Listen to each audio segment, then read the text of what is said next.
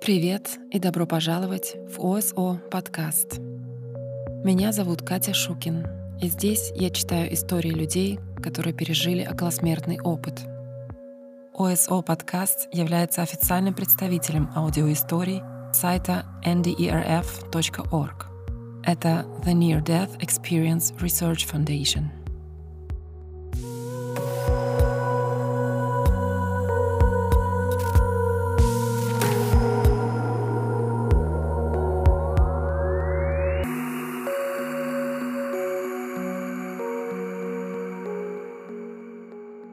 Добрый день, добрый вечер. Я рада сообщить вам, что у ОСО подкаста теперь есть веб-сайт oso-podcast.com, а также новый email-адрес mail at oso-podcast.com.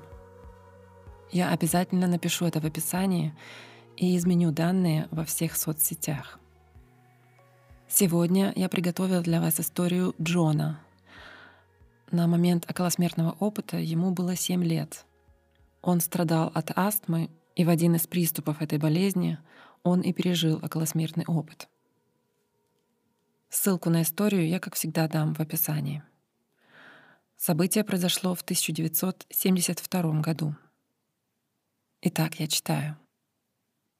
Я проснулся около 7 утра в будний день с затрудненным дыханием. Как обычно, у меня постоянно случались приступы астмы. Я разбудил свою мать, и она дала мне спрей для дыхания и какое-то другое лекарство. Они не помогли, поэтому я в очередной раз поехал к врачу. Эти приступы часто заканчивались у врача, но очень редко больницей. Я прибыл к врачу около 8.30 утра и прождал до 10.30, когда врач заметил, что у меня серьезные проблемы, и я посинел — меня срочно отвезли в операционную и сделали несколько уколов. Я не знаю, что это было, но они не помогли, и мне медленно становилось хуже. Примерно в 11.30 моя мать не стала дожидаться скорой помощи, чтобы отвезти меня в больницу, и помчалась туда на своей машине. Когда мы вбежали в приемный покой, нам сказали подняться вверх на лифте. Когда мы вошли в лифт, мама сказала, что теперь все в порядке и все будет хорошо. Не могу сказать, что она была уверена в этом. Она просто пыталась успокоить меня. Я сдался, расслабился и прошептал «Спасибо, мамочка». Именно в этот момент меня потянуло назад. Но не вниз, а горизонтально, назад от моих глаз. Я мчался по туннелю с удивительной скоростью, как будто все вокруг двигалось, а не я. Я мчался, оставляя позади свои глаза, как две маленькие дырочки, уходящие вдаль, пока они полностью не исчезли. Но я все еще мог слегка слышать, что происходит. Через пять минут я оказался в месте, которое не мог видеть, но мог чувствовать или ощущать. Я почувствовал, как всепоглощающая радость и любовь нахлынули на меня, как поток, проходящий через все мое тело. Я знал, что прибыла моя леди в белом.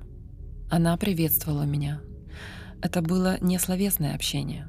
Это было больше похоже на то, будто я мог чувствовать то, что она хотела. Казалось, я знал ответы на свои вопросы еще до того, как заканчивал думать о них. Как будто я всегда это знал. Меня спросили, нравится ли мне там и хочу ли я остаться. Конечно, я хотел этого. И, похоже, мне дали понять, что если я вернусь, то не смогу забрать все это знание с собой — я осознавал, что знаю, и причины, по которым я живу, и то, что мне придется делать, когда я вернусь. Но это было в основном гипотетически, потому что на самом деле я не хотел возвращаться. Я думаю, что опыт длился очень долго, около двух часов. Большая часть воспоминаний осталась там. Но в этом мире это было примерно 15 минут.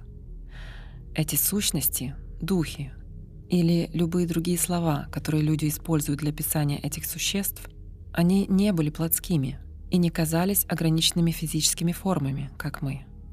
И пока я был там, я был таким же, как они. Я был готов к этому опыту около четырех лет назад, с трехлетнего возраста, когда меня посетила леди в белом одеянии с капюшоном. Она носила веревку вместо пояса и сандалии на ногах, и ни разу не заговорила со мной. В этом не было необходимости, я, казалось, знал, что она присматривает за мной. В любом случае, мне пора было дать им ответ, хочу я остаться или вернуться. Именно тогда я и услышал, как на верхнем этаже больницы моя мать получила известие от врача, что я ушел. «Мне очень жаль», — сказал он. Кстати, когда я вернулся, я спросил маму, умер ли я, потому что я слышал, как это сказал доктор. Она была потрясена, хотя и не так сильно, как в момент, когда я вернулся. После того, как я услышал отчаянные крики моей мамы, я засомневался, стоя перед этими существами. И они улыбнулись и, казалось, поняли меня. Затем я снова двинулся по туннелю назад. На этот раз это было намного быстрее — и, казалось, заняло всего 30 секунд. В момент прибытия я глубоко вздохнул, посмотрел на мать и отключился. Я проспал два дня и проснулся, как ни в чем не бывало. С тех пор моя астма перестала быть опасной для жизни. Я хотел бы добавить, что когда я был там, я знал, что я реально существовал. Например, когда я вернулся, у меня болело все тело, но не от того, что я боролся с дыханием, а от силы тяжести, и как будто я побывал в мире грез. С тех пор я вижу этот мир не совсем таким, какой он есть на самом деле. Это место — сон по сравнению с ясностью мысли там. Если вы хотите получить дополнительную информацию о том, как этот опыт повлиял на меня, Пожалуйста, не стесняйтесь, обращайтесь ко мне по электронной почте. Я хотел бы иметь возможность поговорить с теми, у кого был такой же опыт, как и у меня, и поговорить со знающими людьми. Я думал, что был одинок в этом, пока мне не исполнилось 15 лет, и по телевизору не показали шоу под названием «Это невероятно». А там другие люди в Америке говорили о тех же вещах, над которыми я посмеивался в течение восьми лет.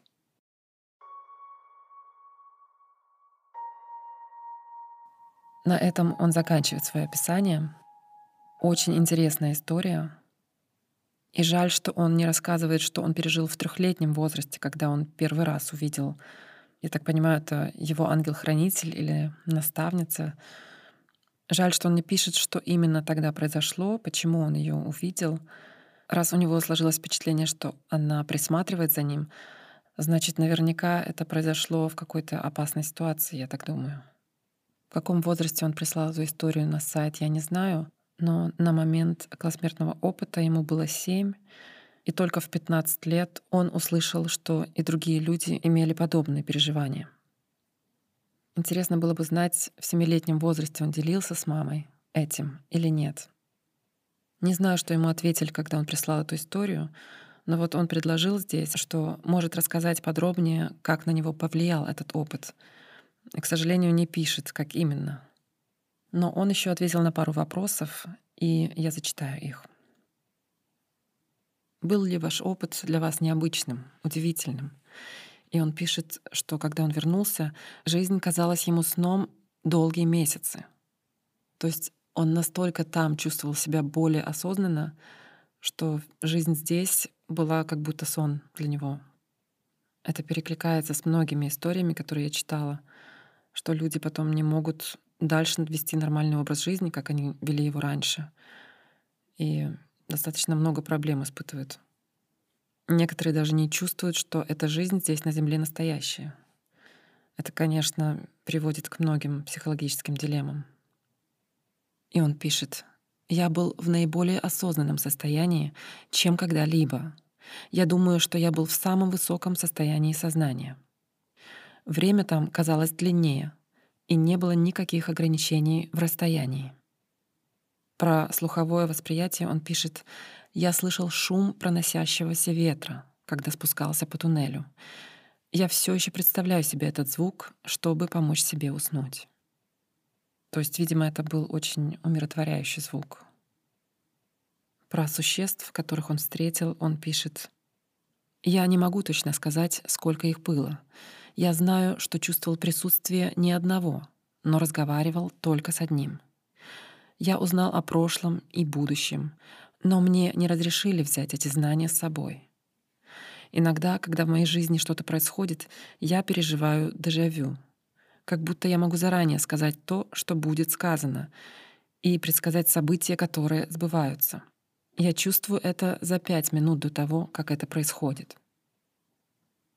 Какой религии вы придерживались до околосмертного опыта? И он пишет, в то время моя семья не придерживалась никакой религии. А сейчас он пишет, что он ревностный сторонник христианства, но замечает при этом, что некоторые ответы не освящены в христианстве. Я так понимаю, ответы, которые он получил там. Сложно ли было описать свой опыт словами? Да, некоторые события мне трудно объяснить. Например, чувство любви там было подобно физической вещи, которая вливалась в меня и вытекала с другой стороны, как поток. Вот это, кстати, очень необычное сравнение.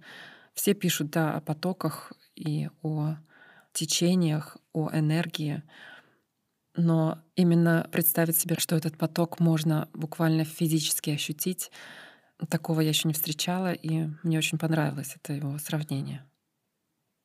Появились ли у вас какие-то способности после пережитого? И он пишет, я вижу ауры, я чувствую духов, и когда я вижу их, что бывает очень редко, я начинаю мерзнуть, даже когда очень жарко.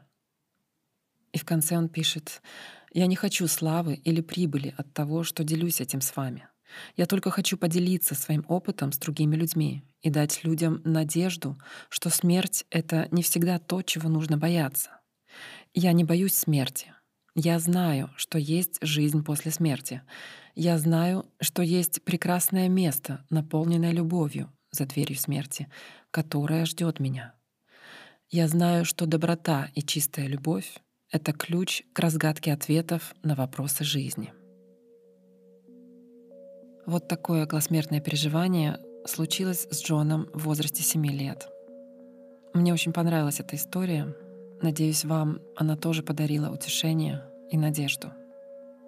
Если у вас есть вопросы или пожелания, пишите мне на новый адрес — mail at oso-podcast.com, а также Facebook или Instagram подкаста. А я буду заканчивать на сегодня. Спасибо вам, что вы меня слушаете, и я прощаюсь с вами до следующего выпуска. Пока.